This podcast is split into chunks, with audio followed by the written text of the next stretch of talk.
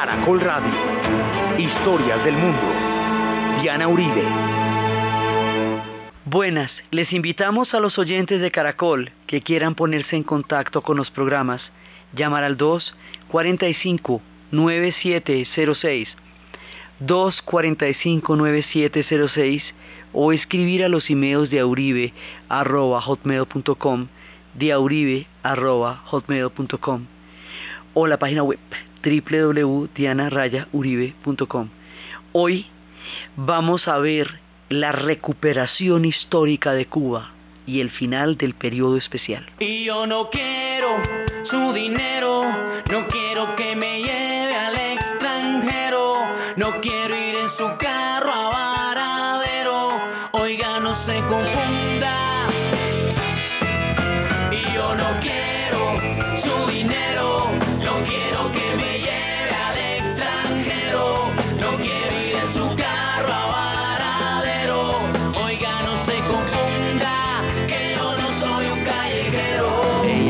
al avión en la mañana, después de nueve horas aterrizó en La Habana. Se fue a hospedar en la casa de mi vecina, la señora venía buscando golosinas.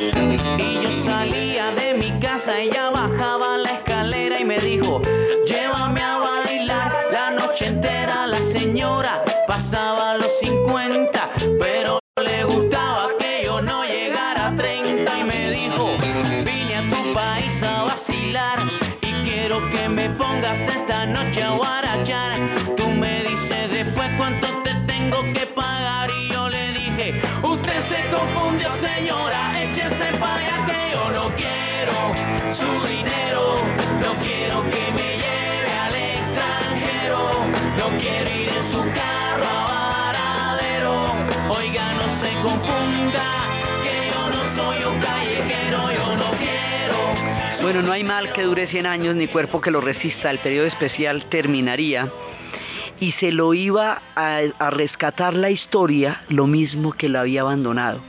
Lo mismo que Cuba quedó a la deriva, que habíamos visto de qué manera perdió todo el contexto que le daba sentido durante toda la Guerra Fría al caer la Unión Soviética y la dependencia extrema y total de ese modelo histórico y la permanencia de un bloqueo sin ninguna razón, ni entonces ni ahora, para seguir existiendo sin justificación ninguna, hacía que Cuba no pudiera salir adelante sola. Entonces habíamos visto hasta dónde llegaron, cómo fue de doloroso, cómo fue de terrible y cuán dignos, cuán corajudos, cuán serios y cuán íntegros y tremendos fueron los cubanos en aguantar esos años de gran oscuridad que les tocó vivir, esos años de dolor impresionantes, de frustración y de crisis social y de escasez y de desabastecimiento, por los cuales atravesaron en una década que se llama el periodo especial y que se conoce como probablemente la crisis más brava que hayan tenido ellos en toda su historia. Pero esto llega a su fin. La misma historia que los hundió vuelve y los saca. Entonces, cuando ya la cosa estaba grave, cuando esto ya no iba para ninguna parte, cuando el modelo estaba obsoleto, porque es que una de las cosas gravísimas era que con el fin de la Unión Soviética, con la caída del bloque soviético, con el fracaso económico de la economía central planificada y con la, digamos, con el derrumbe del socialismo, aparece un discurso que sitúa al modelo cubano como algo fósil, anacrónico, caduco, envejecido, que no que ya no reporta futuros para la historia, como un sueño fallido, como una revolución fracasada. Entonces usted bien vaciado y con un rollo de estos encima diciéndole que además no había valido la pena nada, pues eso sí era muy muy duro, muy difícil sobre todo para asimilar cuando esto había sido la utopía de ellos y del continente. Cuando nada parecía que pudiera rescatarlos del hundimiento, cambiaron las condiciones históricas, el mundo empezó a cambiar por fuera todo, les empezaron a aparecer nuevas tendencias. Entonces lo primero que a ellos les da, primero el turismo, fue dándoles poco a poco un aire cuando dolarizaron la economía y empezó a llegar el turismo, pero el turismo en las condiciones de hambre en las que ellos estaban, que hacía darles sí un poco de aliento, pero hacía mucho más complicado el problema de la prostitución por el hambre, porque era la única posibilidad de salir de la isla y la posibilidad de salir de la isla era la única manera de tener oportunidades, porque en la isla no las había. Entonces ese periodo especial es un tiempo en el que el turismo se convierte en una tabla de salvación y a la vez retroalimenta la prostitución. Cuando el periodo especial termina, cuando las condiciones históricas empiezan a cambiar, ellos ya no están en la situación en la que estaban antes y ya no son ni quieren ser callejeros. Por eso estábamos empezando con esta canción de un grupo de jóvenes que están creando nueva música. Mucha música se está haciendo en ese momento en Cuba y la vamos a ver a lo largo de este programa, la cantidad de cosas que están creando, que están haciendo, que están recuperando. Un grupo que se llama Moneda Dura empezaba contándonos que no se confundan, que ellos no son callejeros que ellos no quieren que los lleven al extranjero y ellos no quieren ir en su carro a Varadero cuando antes esa era la única salida. Aquí ya hay un cambio muy grande. Pero lo, digamos, lo grueso, lo infraestructural que cambia la condición de Cuba en este momento de la historia es la revolución bolivariana de Chávez. ¿Y por qué lo cambia? Porque les da petróleo en la época en que el petróleo se pone más caro, en que llega a niveles no imaginados, los precios del petróleo Cuba no hubiera podido ni siquiera respirar si hubiera tenido que comprar el petróleo a esos precios cuando ya ni siquiera había combustible en el momento en que habíamos dejado el relato la vez pasada. Entonces les empiezan a dar petróleo, petróleo subsidiado, y ese petróleo vuelve a alimentar el proyecto cubano que estaba a la deriva desde la caída de la Unión Soviética. El proyecto de Venezuela es el que rescata históricamente a Cuba.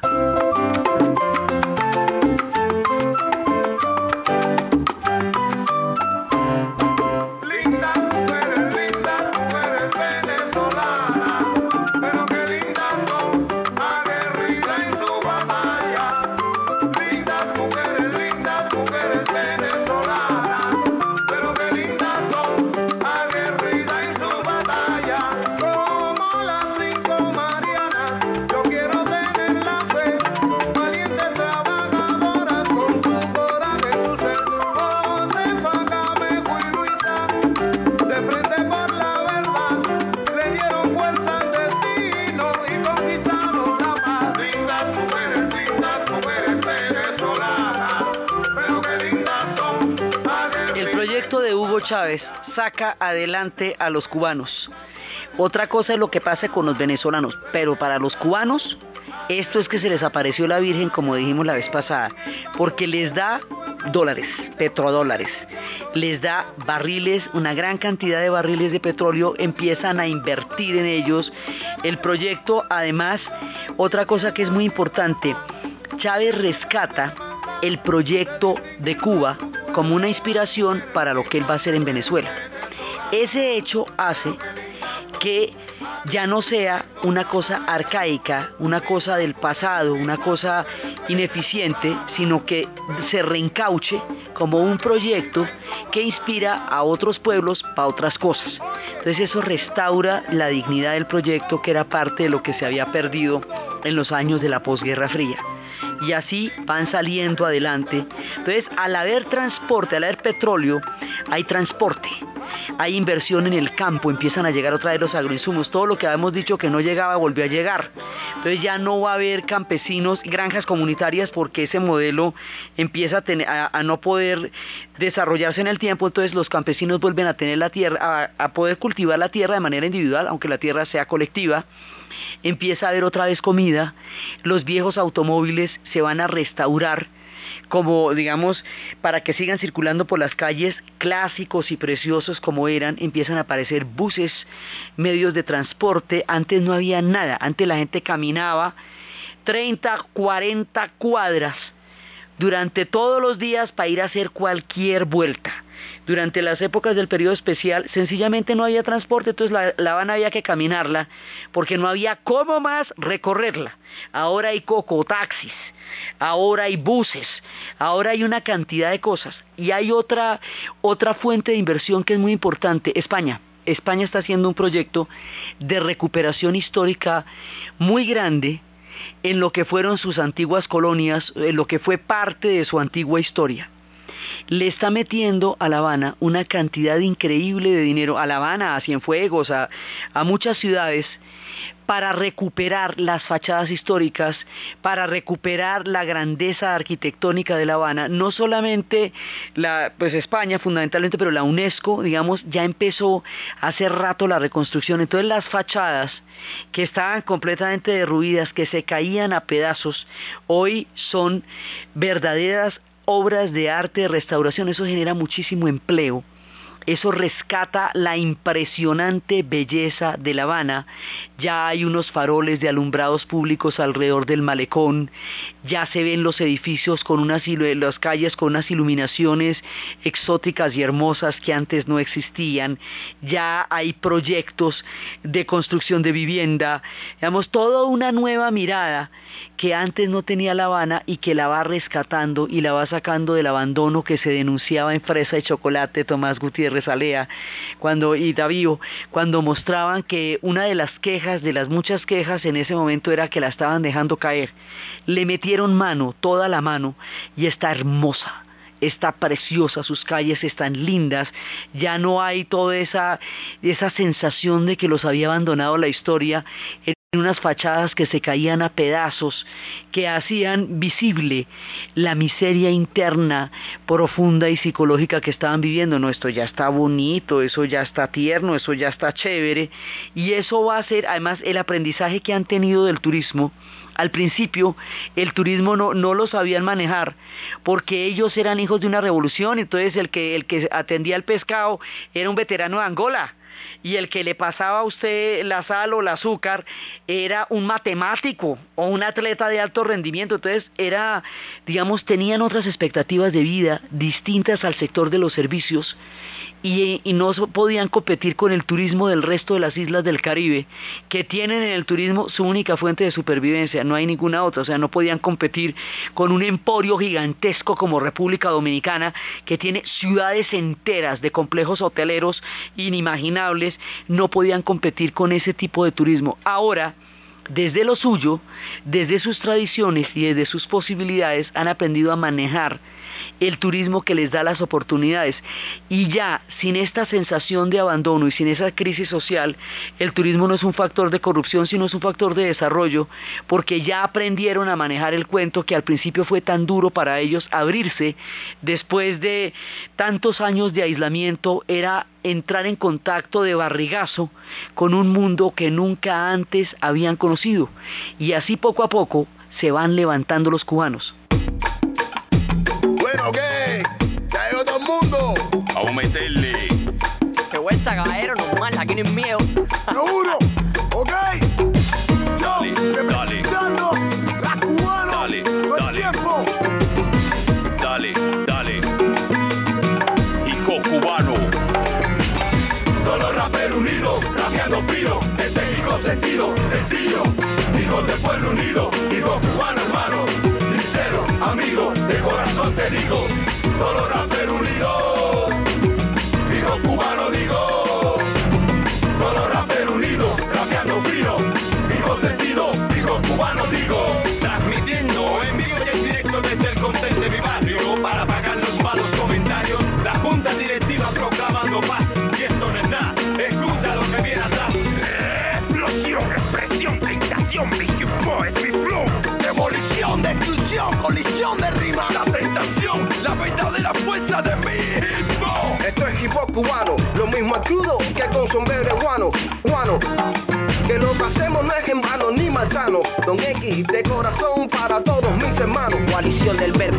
la juventud oídos, los pensamientos firmes.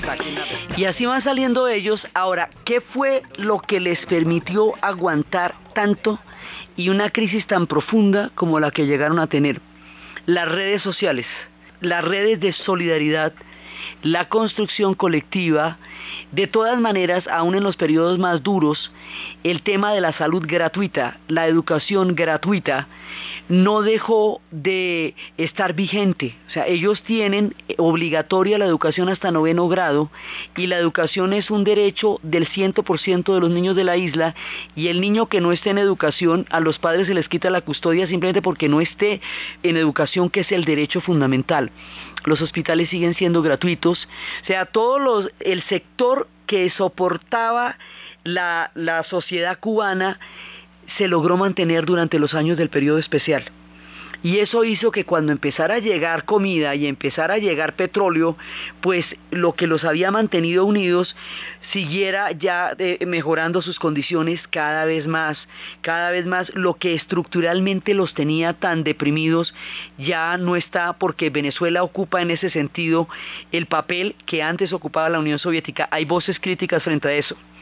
Hay quienes dicen que no se puede volver a cometer el mismo error y, es quedarse, eh, digamos, poner todos los huevitos en la misma canasta. Entonces que tampoco le pueden confiar a Venezuela su destino porque ya tienen una experiencia traumática de lo que es confiarle el destino a una sola nación y que lo que le pase a esa nación les vaya a pasar a ellos. Entonces hay voces que dicen, ojo con eso, y citan a José Martí que decía que en la diversidad del comercio de los pueblos está el secreto de su libertad, que cuando se tenía comercio solamente con un pueblo, eso ponía en peligro a la nación, eso lo ha hecho Martí desde antes y ahora lo recuerdan. Entonces, digamos, eh, hay mucha gente que está muy contenta porque es que esto les dio la posibilidad, pero se advierte que es importante mantener comercio con el mundo entero y no dejar que solamente una nación se ocupe de ellos.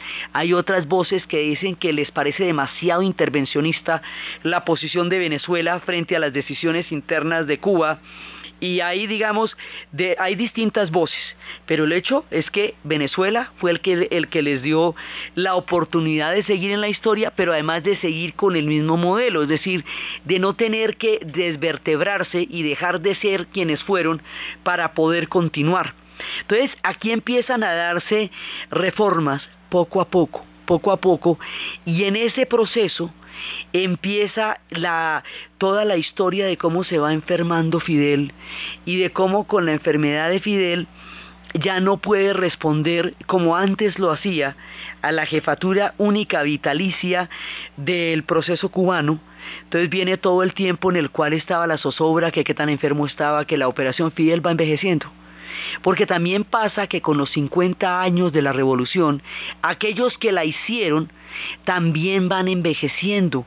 Aquellas generaciones que habían llegado a tener en un momento unos odios viscerales y terribles, que habían compartido una historia tan supremamente dolorosa que eran estas dos comunidades, la de Miami y la de, y la, de la isla, que habían jurado una enemistad eterna, pues ya también la gente que montó esas enemistades y que vivió esas, esos sinsabores y esas, esas duras realidades que unos y otros vivieron también están muriendo.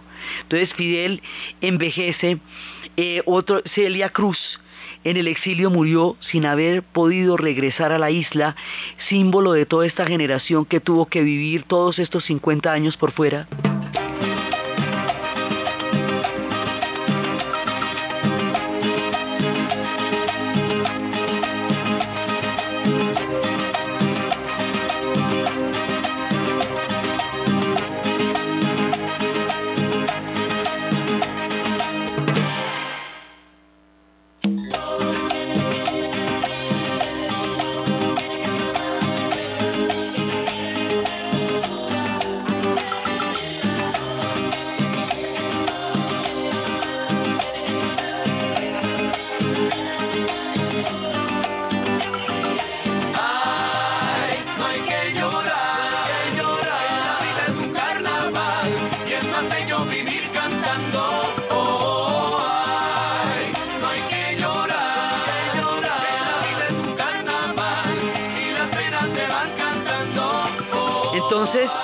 Generación que no podía reconciliarse de ninguna manera, ya está pasando también su tiempo. La gente que se fue, después de la época de los balseros, empezaron a mandar remesas en grandes cantidades, muchísimas de ellas de Miami, lo que ya genera otro tipo de relación. Esas remesas van a, a- a también a contribuir muchísimo a la mejora de la economía cubana. Entonces aquí está llegando petróleo, aquí está llegando turismo, aquí están llegando remesas y eso ya es otra cosa porque las penas con pan son menos. Entonces empiezan a abandonar esos tiempos tan duros y a recuperar lo que eran. Se empieza a dar un proceso de apertura económica porque ya es una realidad que no se puede ocultar con un dedo. Precisamente la transición entre Fidel y Raúl que va a ser el que lo reemplace interinamente con una interinidad pues poco más o menos eterna, más o menos. Esto es la transición entre el modelo totalmente cerrado, central planificado que Fidel había representado en lo económico y un modelo de apertura gradual que representa en este momento Raúl. Entonces hay quienes dicen que Raúl tiene la flexibilidad que Fidel ya no podía tener porque él ya estaba chapado así, moldeado así, ese modelito ya se había ido así. Y andar convenciendo a Fidel de fotocopias y de celulares, te cuento que no se podía, porque el hombre creció en un mundo donde todas las cosas no existían. Entonces, ahora que hay internet, bueno, no es que uno diga que es la velocidad, pero hay. Sí, digamos, empieza a llegar la tecnología del siglo XXI, porque cuando nosotros partimos en la época del periodo especial aquí no había ni fotocopias. Entonces, estar completamente aislados de todo lo que está pasando en el mundo se va haciendo menos posible, sobre todo en un mundo globalizado. Entonces, lo, lo, curioso es que ellos parten la diferencia. Poco a poco empiezan a llegar a la isla los adelantos tecnológicos que han sucedido durante todos estos 50 años, son todos, pero sin que eso desvertebre el modelo, un equilibrio entre lo que son y lo que pueden aceptar de afuera. Eso es como, para utilizar los términos soviéticos, sería una perestroika sin glasnost, es decir, una apertura económica gradual sin apertura política. El tema de la disidencia, el tema de los debates, el tema de la oposición sigue imposible. O sea, ni entonces ni ahora eso se puede. O sea, no es que la gente se pueda parar a protestar, ni que no estén de acuerdo con las medidas, ni que puedan andar diciendo lo que no es oficial que digan. Eso no, eso no está pasando y no parece que fuera a pasar. O sea, el régimen no afloja en términos de, de tratar de tener una opinión única, un régimen de un partido único y en esa medida se parecen mucho a las soluciones históricas que han adoptado los vietnamitas, que hicieron una apertura económica sin hacer una apertura política y eso los llevó a convertirse en uno de los dragones del Asia. Digamos, la, el, el cambio económico que hicieron. Ahora, con los vietnamitas hay una cosa que es importante señalar, a ellos sí les levantaron el bloqueo. En 1996 Clinton le levantó el bloqueo, el embargo. No era bloqueo, sino embargo a Vietnam. Y de ahí en adelante ellos salieron derechito para arriba. Sí, China también tiene una, una posición en la cual hay una apertura económica gradual, pero no una apertura económica. Dentro de esa misma línea parece situarse las nuevas tendencias que representa Raúl. Hay una apertura económica, también así una flexibilización de las cosas. Por ejemplo, ya se pueden construir apartamentos, cuartos donde se puedan alojar extranjeros. Dos personas en cada cuarto y dos cuartos se pueden por familia es lo autorizado. Antes usted no podía construir nuevas partes en su casa. Tenía que estar autorizado y, la autorización era una cosa que ni te comento. Esto, mejor dicho, en la práctica no se podía. Y el drama de la vivienda era, sigue siendo un problema grave, pero era insoluble. Ahora ya inclusive después de los dos huracanes, el Ike, que les cayeron encima, entonces empezaron a flexibilizar el criterio de la construcción de viviendas, porque antes no se podía y ahora no dan abasto, entonces tienen que empezar a, construir sus propias casas. Esos cambios son graduales, pero eran inconcebibles antes. Hubo un momento en que el solo hecho de tener extranjeros alojados en la casa de ellos era completamente ilegal, podían ser denunciados por eso, se les cobraban multas muy grandes, particularmente la gente que vivía en Varadero, porque competía contra los hoteles contra la gran industria hotelera que era del Estado Entonces, si alguien llegaba a tener turistas en su casa, eh, era que era un, un, dinero que estaba percibiendo a título personal y que no le estaba llegando a los hoteles del Estado. Por lo tanto, le podían cobrar hasta mil pesos de esa época, que era todo el dinero del mundo, por lo que no se podía. El solo hecho de estar con extranjeros en cualquiera que fuera el lugar, en los restaurantes, en las diplos, ya era un motivo de censura. Hubo otra época en que no se podían tener dólares. Bueno, pues sí, ahora se pueden tener dólares. Hay una moneda convertible Cook, que es la moneda convertible más hacia el euro, virando más hacia el euro que hacia el dólar, pero es una moneda que, con la que se pueden, ellos siempre tienen una doble moneda, una que ganan y otra con la que, con la que comercian. ¿sí? Eso digamos son vericuetos de la economía cubana. Pero ya hay eso, ya hay una convivencia con el turismo que antes era totalmente prohibida, ya puede haber restaurantes particulares, antes eran clandestinos y se llamaban paladares.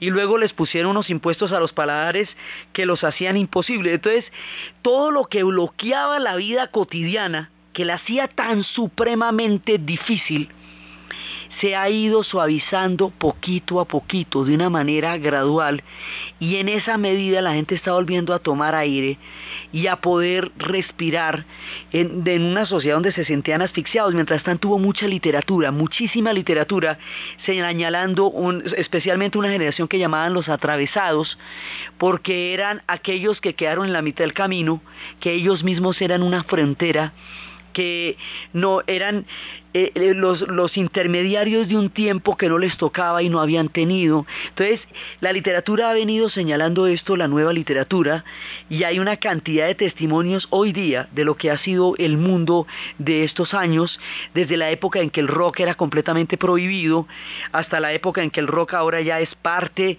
de su, de su historia y de su tiempo, digamos, ahora hay hip hop, ahora hay rap, ahora hay una cantidad de tendencias nuevas que antes no se hubiera podido entender así, tendencias críticas que hablan de aspectos de la sociedad, hip hop es de La Habana, que habla, por ejemplo, de la discriminación.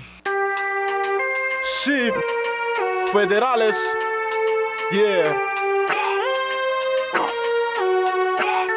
Yo, usted verá que tú a ver que yo, ah, usted verá que tú a ver que yo, ah, usted verá que tú a ver que yo, ah, existe no discriminación. Vamos. Si un niño blanco llora, dale con pota de guayaba. Si un niño negro llora, dale con palo de guayaba. ¿Por qué será que mientras más oscuridad quieren hacer pensar que el diablo perjudica más? Si un niño blanco llora, dale con pota de guayaba. Si un niño negro llora, dale con palo de guayaba. ¿Por qué será que mientras más oscuridad quieren hacer pensar que el diablo perjudica más? Terminamos de tierras vírgenes, los aborígenes son los orígenes de los que viven en el caimán y hoy escriben en un lugar de sus escamas. Este es mi drama, mostrarles el pentagrama, drama, furia, colonización fue lo que nos imaginó Colón. Al pisar nuestro cimiento grita su descubrimiento a los cuatro vientos. Siento el dolor profundamente de mi gente, de nuestra LCD incompetente, aquel que comete esa injusticia. La codicia se transforma en la malicia, se inicia o te tapa, empaque coge mapa, una vez más. Si un niño blanco llora, dale con pota de guayaba. Si un niño negro llora, dale con palo de guayaba. ¿Por qué será que mientras más oscuridad quieren hacer pensar que el diablo perjudica más? Si un niño blanco llora, dale con pota de guayaba. Si un niño negro llora, dale con palo de guayaba. ¿Por qué será que mientras más oscuridad quieren hacer pensar que el diablo perjudica más? Cansado estoy de ver atropellos. Niños feos con dinero se vuelven bellos. Ellos son críticos, están cuestionando muchas cosas dentro de lo que se puede cuestionar allá. De todas maneras, no, digamos, esto tiene limitaciones, pero señalan muchas cosas. Señalan cosas de los orígenes, señalan cosas de la discriminación, señalan cosas del descubrimiento. Digamos, se sigue produciendo un pensamiento en las letras y en la música de la gente de Cuba. Ahora, en los 50 años de la revolución, los cogen ya recuperados. Ya al otro lado, si estos 50 años se hubieran cumplido en, los tiempos del periodo especial, hubiera sido un balance sumamente triste. Pero los coge en un momento en que van recuperándose y lo que realmente los mantuvo unidos, aparte de las redes de solidaridad, fue, y del sentido de comunidad tan profundo que tienen, fue el haberse, digamos, el haber invertido y creído tanto en el patrimonio cultural de Cuba. O sea, ellos han sido completamente orgullosos y completamente claros en que ese patrimonio intangible, que es la música, que es la cultura, que son los orígenes, que son las raíces, va a ser y sigue siendo lo que los mantiene. Una diferencia fundamental que ellos tienen con otros pueblos del continente es que ellos se sienten absolutamente orgullosos de su historia, una identidad profundamente arraigada, una identidad muy clara de la cual todos se sienten parte, aún en los días más duros, la identidad seguía siendo una, una su única riqueza la solidaridad seguía siendo su única salvación y la dignidad seguía siendo su única posibilidad de existencia. Entonces eso hizo que cuando llegaran los mejores tiempos y empezaran a soplar otra vez los vientos, pudieran navegar porque no se desintegraron en el proceso. Esto se cuenta como uno de los mayores logros de la revolución, el haber creado toda esa imagen, todo ese imaginario de lo que es Cuba, que le da a cada uno de los habitantes de la isla una razón para haber vivido allá y que si los tiempos mejoraban, eso los podía mantener el suficiente tiempo para poder continuar como lo están haciendo ahora. Entonces, ahora también, aparte de todas las nuevas tendencias, hay recuperaciones históricas. ahí, digamos, los jóvenes están recuperando la salsa más tradicional y así como unos están haciendo hip hop, otros están haciendo salsa.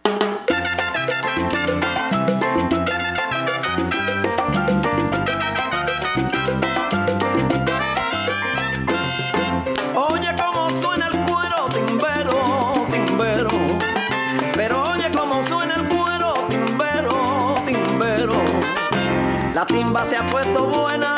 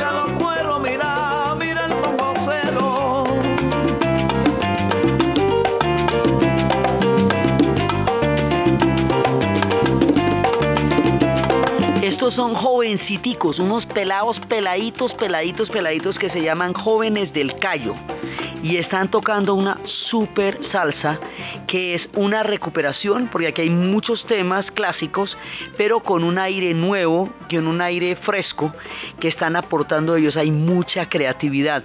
Dentro de la recuperación de lo que ellos están haciendo por los 50 años de la revolución, están por un lado produciendo muchísima música nueva y por otro lado reeditando de manera absolutamente lujosa y maravillosa sus glorias del pasado, sintiéndose parte de un proceso de continuidad histórica. Y dentro de esa reedición y dentro de ese proceso de continuidad que ellos tienen con su propio pasado, está Bola de Nieve.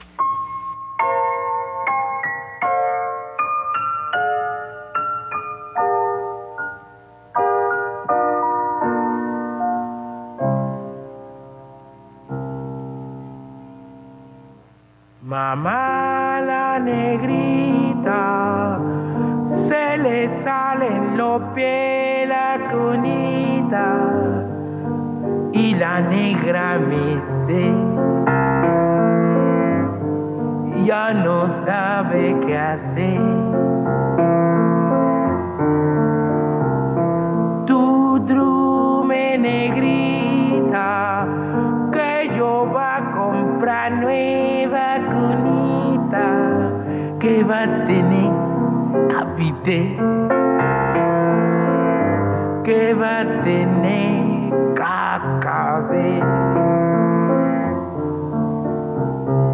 Si tu drumi yo te traigo un mamey muy colorado.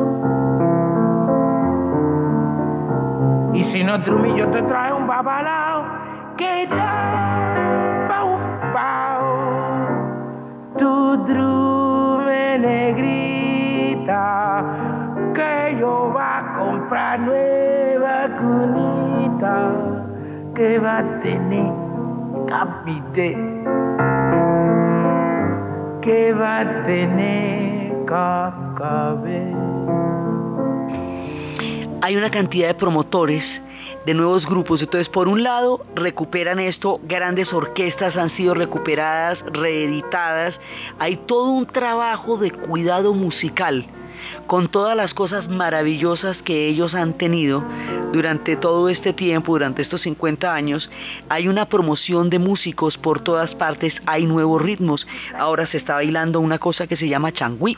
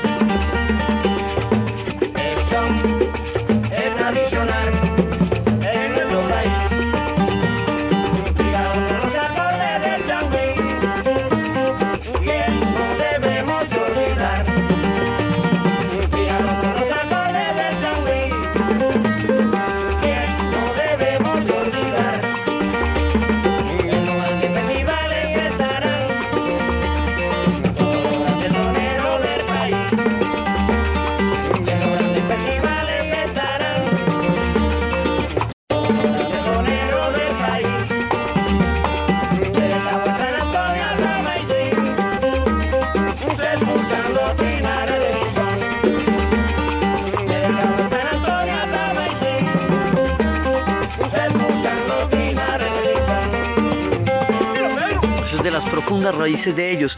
Entonces, en esta recuperación quedan claros los logros, digamos, a 50 años de la revolución. Hay unas cosas que realmente ellos lograron transformar. El sistema de la medicina hizo que la esperanza de vida hoy día para, las, para los hombres sea de 76 años y para las mujeres de 80 años. Hizo que la, la salud tenga una fuerza impresionante, tanto que hay una, una de las cosas que ellos más exportan son médicos, como en el caso del modelo venezolano, los médicos de barrio adentro, que son cantidades de médicos de Cuba que están haciendo medicina popular en Venezuela, o como las mismas eh, descubrimientos y adelantos que ellos han tenido como el caso del veneno del escorpión azul, que ahora se está utilizando para los tratamientos del cáncer y en algunos casos ha sido un resultado, una alternativa a la quimioterapia. Muchas cosas están inventando ellos y esos progresos de la medicina, tanto en su equipo humano, como en sus investigaciones, son una riqueza fundamental de la isla que hoy se aprecia muchísimo porque es pionera de todas maneras y piloto en América Latina. Entonces eso, digamos, es los hospitales de la zona, los policlínicos del barrio, los institutos especializados, los médicos de familia, todo eso es gratuito. Ha habido, digamos, tratamientos importantes con el SIDA, ha habido toda una un empeño en las necesidades básicas, en la educación, en la salud y ahora ya empieza a haber comida. Entonces empezaron a organizar para que las granjas, para que los campesinos produzcan cantidad de comida, para que la comida pueda circular del campo a la ciudad. La comida no podía circular y una de las cosas por las que no podía circular era porque no había petróleo, no había transporte durante el periodo especial. Entonces se podrían las cosechas en el campo, porque no había cómo llevarlas a la ciudad. Con el petróleo empezaron a poder transportar los alimentos hacia La Habana, hacia Santiago, y de esa manera que se, eh, se produjera otra vez el flujo de alimentos y empezó a ya a, acabarse el desabastecimiento. Hay huevos en La Habana, hay carne en La Habana, digamos, verduras en La Habana, cosas que habían desaparecido ya durante los años más críticos. Entonces, todo este, digamos, todo este amarre social que ellos habían creado durante la revolución los mantuvo juntos durante los años más fuertes y los hace mucho más bollantes no solo económica, sino socialmente en este periodo de recuperación histórica en la cual ellos están. Entonces, eso es lo que, digamos, lo que se muestra como una diferencia del rumbo histórico que tomaron ellos frente al rumbo histórico que tomaron otros pueblos en el Caribe y en el continente. Eso, digamos, los 50 años de la revolución pues nos llevan al balance, que es la razón por la cual hemos estado haciendo esta serie de programas sobre Cuba. Es tratando de ver qué cosas quedan.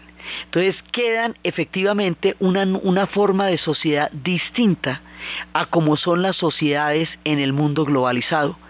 Porque a partir de la década posterior a la Guerra Fría y posterior a la caída de la Unión Soviética, si bien se puso de manifiesto todo el oprobio que esto era contra la libertad de conciencia, contra la libertad de opresión, contra los derechos humanos, contra la, la, libertad de expresión. Si todo eso salió a la luz y permitió una nueva mirada acerca de los derechos políticos de las personas, por otro lado, se desprestigió el discurso de la solidaridad, del compromiso de los estados con el bienestar de sus pueblos, de los estados benefactores, que todo eso lo sostenía el, el, discurso soviético, o sea, era la una y era la otra. Por eso era que los checos eran tan sabios en querer darle alternativa a las dos, que se pueda pensar y que se pudiera comer. Entonces, cuando fracasó el modelo, también em, fracasó la idea de que había un compromiso de una sociedad consigo misma y de los estados con sus propios pueblos. Y en la era de la globalización eso se fue haciendo cada vez más extremo porque el mundo de los grandes tratados no daba soluciones sociales a los, a los sectores que no eran competitivos durante los diferentes regímenes históricos. Entonces lo que esta gente hace es tener un modelo en donde puedan aceptar los cambios, pero puedan resistir esa, digamos, esa marea globalizante que al que no se pueda acomodar a ella lo hunde. Entonces, lo que están haciendo ellos, y eso digamos es parte de lo que ellos consideran un balance importante, es tener alternativas sociales y alternativas históricas a un mundo donde el que lo cogió mal acomodado lo barrió. Entonces ellos ahora, por ejemplo, tienen unos sistemas de evacuación social para huracanes, para tragedias. Antes de la revolución se contaban en miles los muertos cuando venían los ciclones y los huracanes. Ahora, después de los dos que tuvieron, hubo 11 muertos porque hay medidas previas de evacuación. Entonces, todo ese espíritu comunitario ellos lo consideran parte fundamental de los logros de la revolución.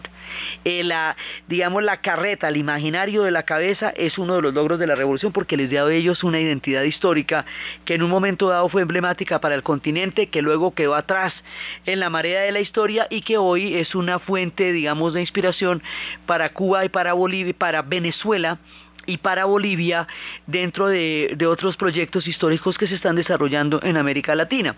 Entonces, las cosas cambiaron profundamente después de la confrontación de la era de Bush porque la era de Bush llevó el caso cubano. Primero era la ley Bulton-Helms, que castigaba duramente a todo aquel que tuviera comercio con Cuba, haciendo más estricto el, bloqueo, haciendo más estricto el bloqueo. Luego vino la era Bush, dos periodos de la era Bush, en donde se consideraba que Cuba era peligrosísima, en donde se extremaron los discursos, y el extremar los discursos y el mantener el bloqueo y el seguir eh, llevando una ideología cada vez más polarizante, a Cuba, le daba a Fidel, por otro lado, una coartada perfecta para seguir manteniendo un régimen de dominación que también era muy complicado, porque todo el tiempo con un bloqueo así, pues eh, eso es lo que hace que, que se pueda ideologizar tanto la vida cotidiana allá. Entonces, la era Bush extremaba las cosas, el tiempo de Chávez les daba petrodólares en un momento en que el bloqueo se hacía más fuerte y eso, digamos, llevaba a una situación muy, muy extrema de polarización. Hoy por hoy, con la era de Obama que recién aparece, se considera que existe una posibilidad de manejar la geopolítica con la isla de otra forma. Más, es un poquito como parecería que se estuviera diciendo, hagámonos pasito, creemos una vía de comunicación que no sea una disociación total y absoluta entre un sistema y otro. Puentes pequeños, o sea, no, no parecería, uno no puede hacer estas afirmaciones tajantemente, no parecería que el bloqueo fuera a desaparecer de un día para otro. Parecería más que poco a poco y de una manera gradual, como se ha ido flexibilizando la isla, se vaya flexibilizando el bloqueo durante la era de Barack Obama. Eso es una de las tendencias que está sobre el tapete, que se espera que pasen porque en el discurso de Barack Obama él decía que él iba a crear puentes y él tenía diálogos con todos los pueblos, que con todas las naciones de la tierra él podía establecer diálogos y con todos los pueblos podía crear puentes, que no había, digamos, ninguna nación con la que ellos no pudieran hablar. Esos discursos eran inconcebibles durante la era de Bush, cuando ciertos países se descalificaban con toda clase de epítetos y se decían que esos no eran del gusto de los Estados Unidos. Entonces, todo lo que está alrededor de ellos empezó a cambiar. Y como fue lo que estaba alrededor de ellos lo que los hundió, cuando todo lo que estaba alrededor de ellos empezó a cambiar, pues ellos empezaron a salir a flote. Entonces ya no estamos en la geopolítica de la mano extremadamente dura de la era Bush. Se ha consolidado el proceso de ayuda de Venezuela. Hay una inversión española enorme que les ha dado mucho factor de progreso. Entonces ya los coge, digamos, en otras condiciones. Este balance es uno de los más complejos por todo lo que ellos han significado dentro del imaginario del continente, por todo lo que sus íconos se han convertido en íconos del continente, por todos los niveles de polarización que llegaron a tener con estas dos Cubas que existen. La historia dirá cómo podrán volver a encontrarse en el futuro, tal vez de una manera tan gradual como se han venido dando los cambios.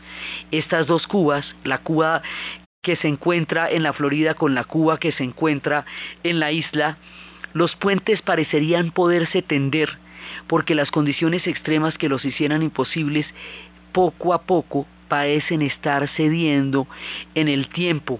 Ellos también están volviéndose a relacionar con Rusia de una manera diferente. O sea, ya no es la, la cabeza de playa de la Unión Soviética en el hemisferio de los Estados Unidos, sino una manera de volver a establecer poco a poco relaciones con Rusia. Las relaciones con Rusia quedaron totalmente cortadas con la caída de la Unión Soviética porque pues no había sujeto.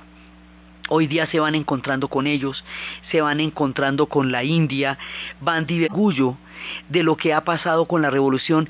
Tomás Gutiérrez Alea, uno de los grandes cineastas de La Habana, decía que el guion de la revolución cubana es excelente, pero que la puesta en escena dejaba mucho que desear. Entonces, hay toda clase de opiniones en uno de los procesos más complejos y más polémicos, pero hay muchas esperanzas, muchas posibilidades, muchas salidas, muchos logros y muchos problemas todavía por solucionar en uno de los hechos más apasionantes de la historia reciente que nos ha traído por todos estos caminos de Cuba en estos últimos capítulos y que se hacen a los 50 años de la revolución cubana. Entonces, desde los espacios de la recuperación económica, desde los tiempos del regreso de la esperanza, desde los 50 años de la revolución, desde los jóvenes que vuelven a cantar oportunidades, desde la recuperación de la música, desde la recuperación de las fachadas de La Habana, desde la recuperación de un alma que había aguantado con una dignidad imposible un tiempo completamente difícil y la luz que se aparece al final del túnel de la historia en los 50 años de la Revolución Cubana, en la narración de Ana Uribe, en la producción Jessy Rodríguez y para ustedes, feliz fin de semana.